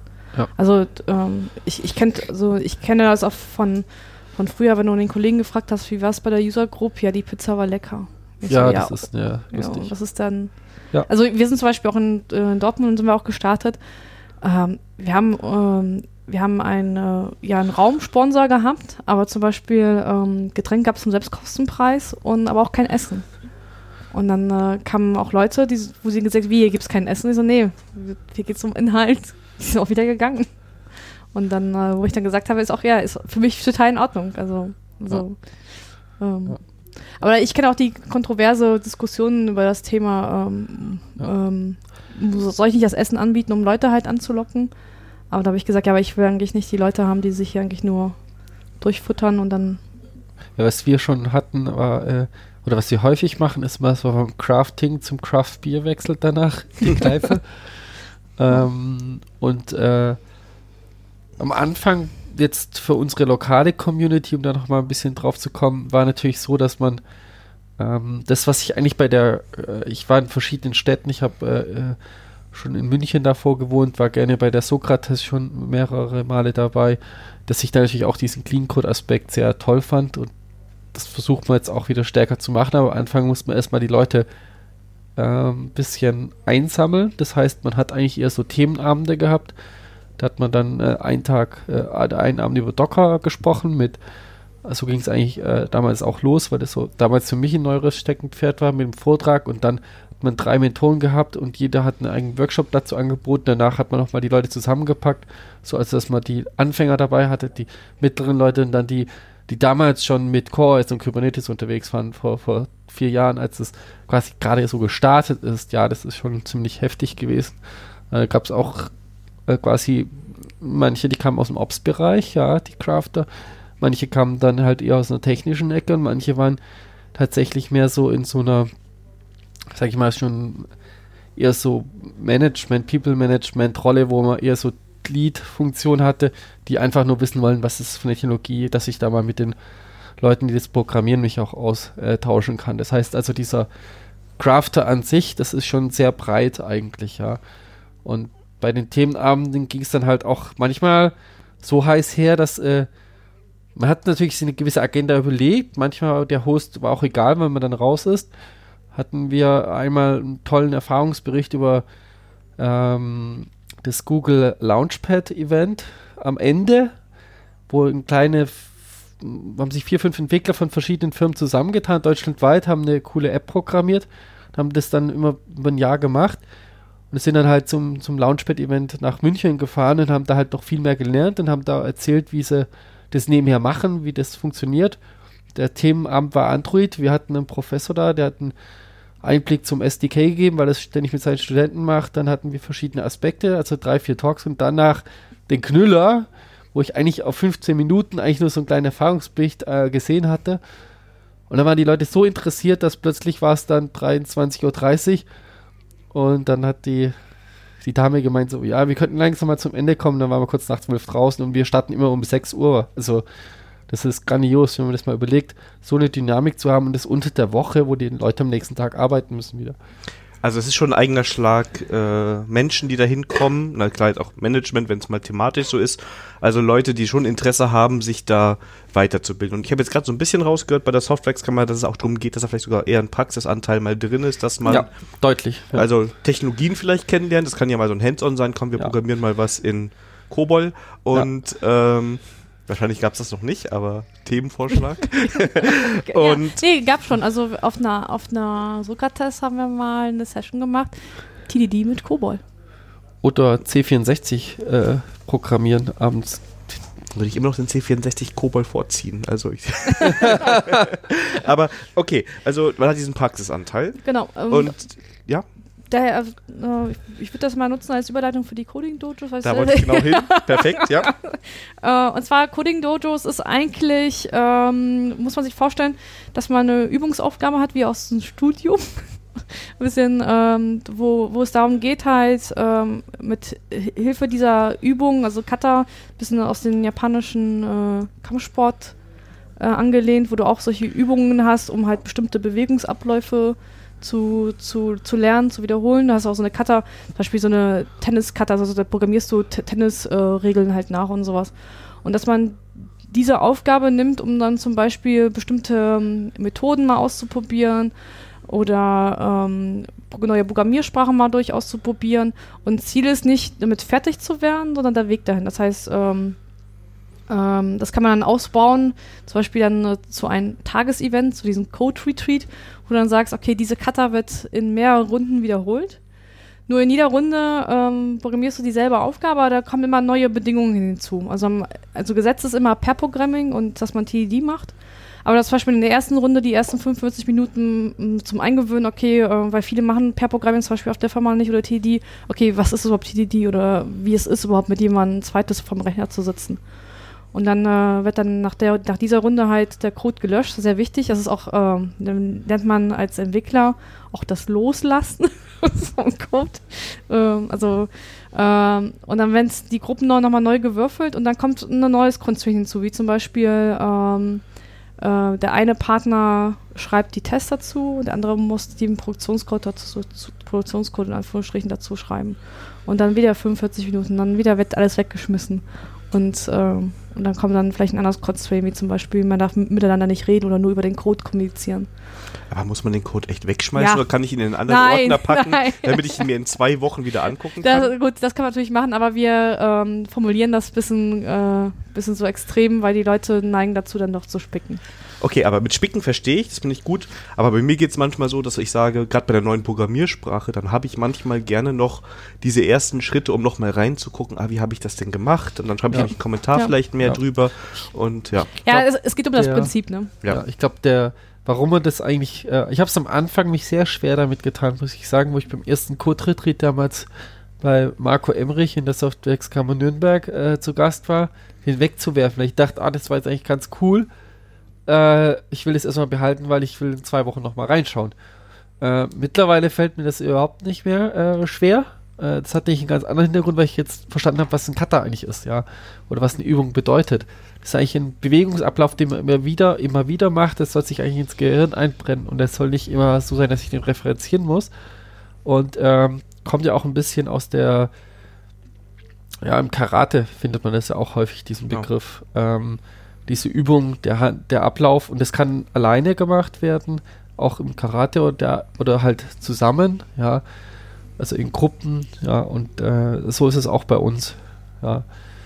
Das ist ein japanisches Wort, das auch, wenn man ganz zurückgeht, ist, hat es auch gar nichts mit Karate zu tun. Die haben das eigentlich auch erst adaptiert, weil es das immer wieder Ausführen von einem Bewegung, von einem Ablauf einfach ist, ja. Und das bedeutet für uns, wir können die Katas halt machen äh, im Rahmen so, von so einem Code-Retreat, aber ein Kata sollte typischerweise nur 15 bis 20 Minuten dauern oder auch 45, wenn man als Pair arbeitet, das ist schon eine Obergrenze, ja. Wir werden da nie eine perfekte Lösung für das Problem erarbeiten. Das heißt, äh, bei einem Kata, was wir im Code-Retreat machen, kommen manche Teams sehr weit, manche nicht so weit, aber man kann die halt auch zu Hause machen, morgens oder abends oder wenn man mal in der Firma so, so ein bisschen Puffer hat. Ähm, da muss man auch nicht immer Neues nehmen, sondern eigentlich erstmal eins und das immer wieder üben und die Idee dahinter ist nicht, dass ich immer die gleiche, deswegen haben auch die Constraints, dass ich immer die gleiche Lösung mache, sondern dass ich auch meine Tools und Werkzeuge besser kennenlerne und die verstehe. Ähm, du hast jetzt schon äh, von dem Ansatz äh, Tester und der Programmierer so ein bisschen gesprochen. Das kann man auch ein bisschen modifizieren, dass du den Evil Coder hast, der dann quasi eigentlich nur das Nötigste implementiert. Äh, wenn der sagt, hier der Test muss halt grün werden, dann sagt er halt, ja, dann gebe ich halt mal Boolean-Wert zurück, dass es true ist, wenn der das halt nur haben will oder so und dann äh, gar nicht die Logik implementiert oder dass man nichts antizipiert an der Stelle, äh, was jetzt das Design anbelangt, ja, dass man da nicht zu viel mitdenkt, sondern dann natürlich auch eine hohe Test-Coverage schafft, ja. Ein anderer Aspekt von den Constraints ist, dass äh, man zum Beispiel keine Primitives oder so Primitives benutzen darf, ja. Und dann ist für viele, dann hört es dann halt schon auf, weil die wissen halt, ah, meine Programmiersprache, die mache ich immer so und so. Und auf einmal äh, landet man bei funktionaler Programmierung und Streams und würde man gar nicht so dran denken, ja. Und ähm, diese Variantenvielfalt mal auszuloten. Oder viele, die prozedural gerne programmieren, haben oft sehr kryptische kurze Namen. Wenn ich jetzt aber hergehe und sage, hier, Four Rules of Simple Design, da spielt auch das Naming eine große Rolle ähm, dass das sprechende Namen sind. Das geht auch bei funktionalen Programmiersprachen, ja, sehr gut. Und dass es halt von anderen eigentlich lesbarer Code ist, dass erwartbar ist, dass ich ihn wieder weitergeben kann an jemand anderen. Und wir enforcen das zum Beispiel auch, indem wir swappen. Also es kann auch in der Session passieren, dass man, das wissen die Teilnehmer nicht, plötzlich sagen wir nach 10 Minuten, ach ja, ihr seid ja schon so weit gekommen mit eurem Pair, jetzt tauschen wir mal. Oder nach einer Viertelstunde, ja. Und dann sollen die an den anderen Rechner rangehen und den Code von dem anderen Team weitermachen. Und wenn die dann die Regeln da nicht beachtet haben mit Four Roots of Simple Design, dann stehen die erstmal da und diskutieren erstmal eine Viertelstunde, bevor sie produktiv werden können. Und da kann man schon im kleinen Rahmen simulieren, was bei so einem Mini-Projekt eigentlich alles schon passieren kann, ja? ja. Und das halt zu lernen, diese Sensibilisierung, dass eigentlich auch der Code und auch die Tests vor allem eine Dokumentationsbasis schon wieder da sind, dass ich dann gar nicht dieses fette Artefakt brauche, weil bei uns ist auch immer ganz wichtig, äh, das Wichtigste ist äh, laufender Code, das ist das oberste Gebot und erst dann danach so Software Dokumentation, das ist für uns eigentlich äh, ein Beiwerk, wo bestimmt in manchen Projekten auch gerechtfertigt äh, ist, was man aber eher kleiner hält, also wenn wir viele rechtliche Rahmenbedingungen haben und so weiter. Aber von dem Handbuch wollen wir eigentlich weg, ja. Und das merkt man auch in anderen Bereichen, ja.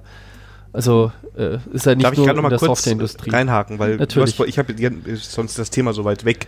Weil du hast gerade bei einer Sache bei, gesagt, wo, wo es um das Testen ging, und zwar dieses mit dem Evil Programmer. Ja. Und ich dachte, TDD ist immer so. Also ich verstehe TDD so, ich meine, ich sag mal, ich habe eine Methode, die zwei Zahlen addieren soll. Und mein erster Test ist, keine Ahnung was, 1 und 1 soll 2 sein. Dann wäre meine erste Lösung im Programm, immer wenn ich die Idee mache, dass das Ding einfach nur 2 zurückgibt. Weil ich nur so enforce, dass ich für alles Tests habe. Das sehen wir aber in der Praxis häufig leider nicht. Also aber nee, ich meine jetzt gerade nur so grundsätzlich ja. TDD. Also, ja. ja also das gibt, äh, ja, dieses ja. TDD as if you meant it, das ist genauso. Santa, genau. äh, lass Lass ich dir mal den Raum, erzähl doch mal. Uh, ähm, sorry. Habe ich jetzt gerade ein großes Fass aufgemacht? Nein, das äh, ist nur... Ja, du, du hast, äh, vielleicht solltest du TD als eigenes Thema. ja, lass uns das nur, es, es war ja, nur gerade, weil... Nee, ich, was ja. ich damit sagen möchte, um das, ähm, es gibt ja verschiedene Ansätze von TD. Um jetzt so ein paar Schlagwörter zu setzen, es gibt diese Detroit-Schule, oder nicht Detroit, sondern Chicago-Schule, ähm, dann die London School. Ja. Ähm, seit neuestem, ich glaube, wir sind schuld daran, dass wir den Begriff jetzt ähm, kreiert haben, die Munich School wo ja. eine Mischung aus, aus beiden ist. Und ähm, Das, es gibt ja verschiedene Ansätze und manchmal, ähm, aber das ist, was du gesagt hast, dass ja so, so bringt man TED den Leuten bei, weil du musst ja irgendwo einen Ansatzpunkt kriegen. Und wenn du TED ein bisschen länger praktizierst, dann weißt du davon ab, weil du weißt dann, okay, ich muss das jetzt ein bisschen anders programmieren, um dann halt auf den, zum nächsten Schritt zu kommen. Und dann würde nämlich dieser Ansatz mich immer nur im Kreis halt drehen lassen, bei, bei manchen Problematiken. Also, also ja, da ist eine eigene Folge. Ist eine eigene ja. Folge. ja. Aber ta ja, tatsächlich, dieses ursprüngliche, das, was du meinst, das TDD, das mit, von Keith Presswise damit geprägt wurde, ist genau das, was du beschrieben hast. Eigentlich, das wäre echt der Evil-Coder, ja. Achso, weil ich, ich, ich habe es mit dem Team schon eine komplette Anwendung so entwickelt. Und das ist am Anfang ein bisschen schwierig. Ja. Und man muss halt natürlich irgendwann längere Refactoring-Teile drin. Genau, und dann, äh, dann, dann, willst du halt, äh, da, da gibt es halt auch andere Methodiken, wo du dann halt äh, diesen harten Refactoring-Teil dann halt dir sparen kannst. Ja, da müsst ihr für die Idee auch nochmal vorbeikommen. okay, also ich habe verstanden, Katas sind Übungen und es geht gar nicht darum, diese Übung zu lösen, sondern es geht darum, sie immer wieder ja. mit zu wiederholen, ja, ja zu vertiefen. Genau. Und wenn ich vielleicht am Anfang sage, oh, ich bin da jetzt doch gar nicht so gut drin, das ist eine neue Programmiersprache, mache ich vielleicht den einfachen Weg. Wenn ich aber ja. mit einer Programmiersprache schon weiter bin, dann kann ich mir auch noch, sagen wir mal, Erschwernisse genau. reinholen, um ja. da besser zu werden. Und das Coole ist, dass du die mittlerweile ähm, hat die diese Übungsprinzip sich ja so weiterentwickelt, dass du nicht, dass du es sogar benutzen kannst, um damit zum Beispiel Architekturkatas zu machen. Also dass du dann halt Übungsaufgaben hast, um halt zum Beispiel so eher so Architektur ähm, Aspekte zu, ähm, zu, zu entwickeln und zu üben. Also dass man nicht das ist ja, das Ziel war ja gewesen, der, der Entwickler ist halt ein Spielkind und wenn er nicht den Freiraum kriegt, irgendwas auszuprobieren, dann macht er das halt im Produktionscode. Und ja. das Ergebnis wissen wir ja. alle, das ja. ist halt mal Kacke. genau. Da gibt es auch sehr schöne Analogien. Genau. Also, äh, und deswegen, und dann, dann akzeptiert man, dass man, dass der Entwickler halt gerne mal Sachen, neue Sachen ausprobiert, aber dann gibt man halt ein Umfeld, wo, wo er nichts kaputt macht, ja.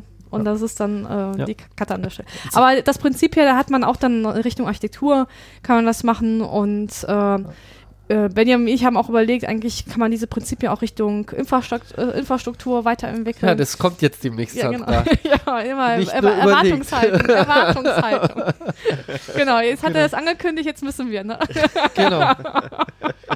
ja, also das haben wir als äh, Blindspot noch identifiziert. Also wenn man im Internet googelt, äh, Katas haben oft was mit Programmieren zu tun. Viele fragen auch immer, sind die sprachspezifisch die Übungen? Nein, sind sie alle nicht. Das heißt auch immer, wenn man ein Event hat, ähm, es muss sich einer halt mit einer gewissen äh, Sprache, wir müssen jetzt mal platt drücken, äh, gut auskennen oder mit dem Tool und der andere mit dem PR, der muss die gar nicht beherrschen. Weil das Coole war zum Beispiel, als ich zum ersten Mal mit JavaScript richtig programmiert habe, auch beim Code Retreat, ja. Davor habe ich die Übung erstmal, wo ich den anderen ähm, in der ersten Runde mit jemand gemacht in Java. Das war für uns natürlich cool, weil wir da äh, viel Kenntnisse hatten. Und bei JavaScript habe ich halt äh, immer so, ja, habe ich immer was gemacht, kleinere Sachen, aber wenn es da geht, ja, wie mache ich ein TDD mit, mit, mit JavaScript, da hört es halt dann auf. Ja, das ist dann schon ein bisschen mehr als, ja, ich fix halt mal hier die Webseite baue oder was am Frontend so ist, nur mal kurz mal dazu. Ähm, und das ist schön, weil ich halt immer den Weg immer wieder gehe. Da geht es halt, ist immer so schön heißt, der Weg ist das Ziel. Also es geht um die Dinge, die man auf dem Weg dahin lernt, eigentlich immer. Und da konnte ich dann relativ schnell das ganze JavaScript plötzlich verstanden, ja. Weil die, die Muster, die sind teilweise von den Sprachen dann doch in einer gewissen Weise ähnlich, ja. ja.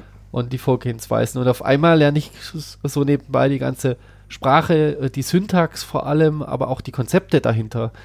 Bei manchen Sprachen mag natürlich der Switch viel härter sein, ja, das äh, mag ich jetzt gar nicht abst äh, abstreiten, aber man kriegt auch ein Gefühl für die Sprache an sich, weil wenn man tatsächlich ein ähnliches Ergebnis bei jedem Mal erzielen würde, dann sehe ich, welche Komplexität ist bei welcher Sprache dahinter. Und wenn, dann verstehe ich auch, wenn Leute sagen, ah, hier bei Go, das geht da viel einfacher. Ich verstehe gar nicht, oder bei Closure, oder wenn ich das mit Kotlin mache, wie die Leute noch so äh, andere High-Level-Sprachen benutzen, wo es so ganz lang ist und alles so mega kompliziert oder ja. Und dann kriegt man da einfach so einen ganz guten Überblick, ja. Und diese Schärfung, dass man nicht in seiner Blase nur ist, das kann man halt auch in solchen Events sehr gut lernen. Ich wollte gerade noch zwei Sachen dazu ja. ergänzen. Zum einen finde ich, dass Katas auch sehr gut zum Lernen von neuen Programmiersprachen sind. Das habe ich schon manchmal dann alleine gemacht, das ist nicht ganz richtig, aber wenn ich die Zeit hatte und ich habe mir zum Beispiel mal Elixir angeguckt und wollte Genau. es dann lernen. Ja, das und dann habe ich das gemacht mit einem Kata, was ich schon kannte, also wo ich schon einen Ja. Lösungsweg kannte. Und ich habe auch am Anfang das Kata so angewandt, wie ich es mit der anderen Sprache gemacht hätte. Und dann Ja. habe ich das quasi mit der Zeit genutzt, um dann besser ja. zu verstehen, ähm, wie ich es mit der Sprache richtig mache. Und zu JavaScript muss ich das gerade sagen, ich finde JavaScript ist richtig gut, um TDD zu machen, weil es sehr schönes Tooling dafür gibt. Richtig. Die Sprache kann man drüber diskutieren, die muss man so ein bisschen mögen und kennen, damit das so richtig, richtig, richtig klappt, weil die verleitet zu vielen Fehlern. Aber das Tooling, finde ich, da kannst du dir mit relativ wenig Arbeit was sehr Schönes aufbauen, wo Ja. du richtig schön TDD arbeiten kannst. Und da ist auch, äh, was ich auch sehr sch schön finde, ist auch bei den Katas auch, ja, auch wenn das jetzt du derjenige bist, der jetzt mal den anderen die Sprache beibringen muss, ja, du lernst ja auch was dabei. Du musst ja den Leuten ja die Konzepte ja äh, vermitteln. Und dann, dann, das heißt, du bist ja gezwungen, nochmal, das dein Wissen selber nochmal zu reflektieren. Und dann merkst du erst beim Erklären, okay, habe ich das jetzt wirklich verstanden, meine Sprache, oder äh, ist das noch ein Punkt, wo ich dann auch nochmal selber reingucken muss? Das habe ich immer so, wenn du was beibringst, dass du es nochmal ganz anders Genau. kennenlernst, weil du viel tiefer auf einmal drin sein musst und dann siehst du auf einmal, was da noch alles Genau. versteckt ist. Ne? Das, das Coole war, war auch, äh, ich kenne auch das auch andersherum. Äh, er hatte Python irgendwann im Studium gemacht, aber, aber auch schon lange her. Und, aber ich war diejenige, die das TDD-Wissen hatte. Und der andere hat das Python-Wissen gehabt. Das heißt, äh, ich habe ihm so erklärt, die Methodiken, wie TDD halt funktioniert. Und er hat mir dann das Python und dann die Python-Toolchain für dann so ein bisschen erklärt. War auch eine, auch eine coole Erfahrung. Definitiv, sowas ist richtig cool, ja. Ähm, lass uns noch mal gerade so ein paar Minuten haben wir noch. Ähm, und ja, es ist jetzt die längste Folge der Zeit schon längst. Also. Ich würde sagen, High Five. Ja. und das, obwohl Benjamin hier heute mit der Erkältung kämpft. Ne? Also, Ja, ähm, lass uns noch mal gerade kurz drüber sprechen. Erstmal, wie werde ich denn eigentlich Softwarecrafter? Was muss ich tun, damit ich bei mir jetzt auf meine Visitenkarte schreiben kann, Softwarecraft oder Softwarecraftman oder ja. Also die platte Antwort, tu es einfach. Und wie werde ich Senior Softwarecrafter? Principle. ja, Lead. Nee, äh, wie hieß es? Äh, Developer Advocate äh, Cra- äh, Software Crafter. Das ist geil. Developer Advocate, ja. Okay, das ist aber nochmal ein Crafter. anderes Fass. Äh, Also wie, wie, wie werde ich denn dann Lead Genau, Softwarecrafter? Nee, Ich glaube, das, warum die Leute sich das manchmal so auf die eigene Fahne schreiben, das ist, das ist oft, äh, die machen das nicht, wenn sie einmal da waren, sondern es sind meistens die Leute, die sich länger damit befasst haben, so wie wir, wo dann vielleicht. Also ich habe es auf meiner Visitenkarte nicht stehen, mal davon ja. abgesehen. Ach so, du hast es nicht. Ja. Aber, aber bei, bei, bei der, zum Beispiel, wo man es oft vielleicht eher wiederfindet, wie sich auf der Visitenkarte oder beim Jobtitel, sondern vielleicht, wenn man äh, in die Twitter-Kurzbios guckt, dass man das halt nochmal ein bisschen da äh, darstellt. Das ist aber eher ähm, auch, um Leute zu finden, die jetzt in ähnlichen Bereichen hier unterwegs sind, ist gar nicht so die Außenrepräsentation, weil die meisten, die das nicht kennen, die können damit gar nichts anfangen. Also es ist jetzt nicht so ein sowas, was man sich äh, auf die Fahne ganz groß schreibt und rumläuft und denkt so, boah, die anderen denken, boah, ist der geil oder so. Das, das hat man da, glaube ich, nicht als Effekt, sondern es eher, was man ausdrücken will, ist, dass man vielleicht länger sich auch mit diesen Themen, TDD, Clean Code, mit den Cutters, mit dem Mindset, mit den Prinzipien dahinter schon befasst hat. Und eigentlich, wenn man jetzt auch in Softwareprojekte geht und auch äh, äh, entwickelt, gerne natürlich danach arbeiten würde und auch äh, hofft, dass andere natürlich auch ein ähnliches Mindset haben. Und da bekennt man dann halt schon die Flagge und Leute fragen dann halt nach. Das ist der Effekt, der dann erzielt wird. So ein Türöffner. Hey, ich habe jetzt gesehen, bei dir steht jetzt nicht Softwareentwickler, du hast das jetzt Softwarecrafter, was heißt denn das? Und oft ist erstmal, äh, ist es komplett neu für die Leute und dann, äh, wenn man es gut erklären kann, äh, finden die es erstmal ganz, ganz interessant und toll und dann sowas bei mir zum Beispiel. Und dann hat das Team gesagt, ja, wir haben jetzt Offsite gemacht auf Mallorca, war natürlich mega cool. Ja, haben wir mit Design Thinking ein Problem in der Pipeline, Automatisierungspipeline gelöst, die sehr groß ist mit über 100 Jobs, ja, und jetzt brauchen wir was zum Auflockern, zum Stretching, also vom Gehirn, ja. Jetzt können wir rausgehen und können Yoga machen, aber wir sind ja eigentlich Entwickler. Ja, Benjamin, das du da auch immer erzählt von diesen Katas. Kannst du dir vorstellen, uns das mal zu moderieren, dass wir das mal starten? Und da stellt man halt fest, auch bei uns, da gibt es auch ähm, von Emily Bache das Coding Dojo Handbook, da hat sie auch ein paar Regeln, wie man so ein Setting halt schafft, äh, Environment äh, aufgeschrieben, dass es total einfach ist, ja, zu starten. Also keiner muss davor einen Kata gemacht haben. Wichtig ist, dass man sich eins rauspickt, dass man das vielleicht ausdruckt oder den Leuten mitteilt, dass das halt klar ist. Je nachdem, wenn jetzt mit dem Rechner arbeiten, es gibt auch gerade das, wo du halt keinen Rechner brauchst, ja, ähm, dass du das mitbringst. Und dass einer ein sogenannter Facilitator ist. Das ist ähnlich wie der Scrum Master, der dann guckt, dass die Leute nicht quatschen, wenn es Programmieraufgabe ist, sondern dass sie eigentlich konstant coden. Mhm. Und der guckt, dass äh, die Fehlerkultur halt auch äh, existiert. Ähm, nicht, dass einer dann das Keyboard an sich reißt und sagt, boah, die anderen können nichts und ich programmiere das jetzt runter oder einen anderen blamet, weil er jetzt da einen Fehler gemacht hat, weil genau darum geht es halt um diese Offenheit. Also es werden eigentlich äh, sehr viele Fehler in sehr kurzer Zeit auch gemacht und auch provo provoziert, dadurch, dass man eigentlich äh, wenig Pausen hat und auch die Zeit äh, immer sehr eng ist, ja. Und damit auch umgehen zu lernen. Sandra hat es vorher schon ganz gut gesagt. Äh, wir wollen ja nicht in Produktion quasi den Bullshit produzieren, sondern äh, dann, wenn wir eigentlich einen abgeschlossenen Safe Space haben und so äh, von der Analogie, da gibt es auch immer diese Musikergeschichte, die wir gerne immer wieder oh ja, genau. erzählen, genau. nämlich äh, ich will ja auch nicht auf ein Konzert gehen und der Musiker hat nicht geübt. Aber da gibt es auch schon andere Konzepte, wenn man so an Jazz denkt oder Helge Schneider, der würde ja einfach in die Bühne gehen und gucken, was passiert. Der würde Aber ich üben. glaube, der übt auch viel. Ja, da, Nein, äh, laut äh, seiner Aussage nicht, was ich mal okay, gehört habe. So, okay. aber, das ist total aber, interessant. Aber der hat trotzdem sein Handwerk. Also er hat Klavierspielen ja auch irgendwann mal gelernt, ne? Genau. Ja, ist, ja, aber... Das heißt, er hat schon eine Stufe erreicht, wo er das Üben nicht mehr braucht, sondern wo er improvisieren kann. Genau, das ist, ein andere, das ist auch eine eigene Kunstform so ein bisschen. Aber ja. von dem jetzt abgesehen, die meisten Konzerte, wo man hingeht, da steckt da richtig viel harte Arbeit dahinter und jeder weiß das. Also mhm. da wird zig Stunden geübt und auch das gleiche Stück geübt und dann geht man auf die Bühne und trifft das, äh, was sich dann ein toller Komponist mal früher ausgedacht hat, vielleicht, oder was auch man sich selbst ausgedacht hat. Wieder relativ genau, ja. Ich Worauf ich eben gerade mal kurz, wir sind jetzt wieder zu Katas gerade zurückgekommen, ja. äh, wo ich nochmal gerade hin wollte. Ich, äh, ja, ja. Dann bitte. äh, um vielleicht nochmal abzugrenzen so zu diesem Titel.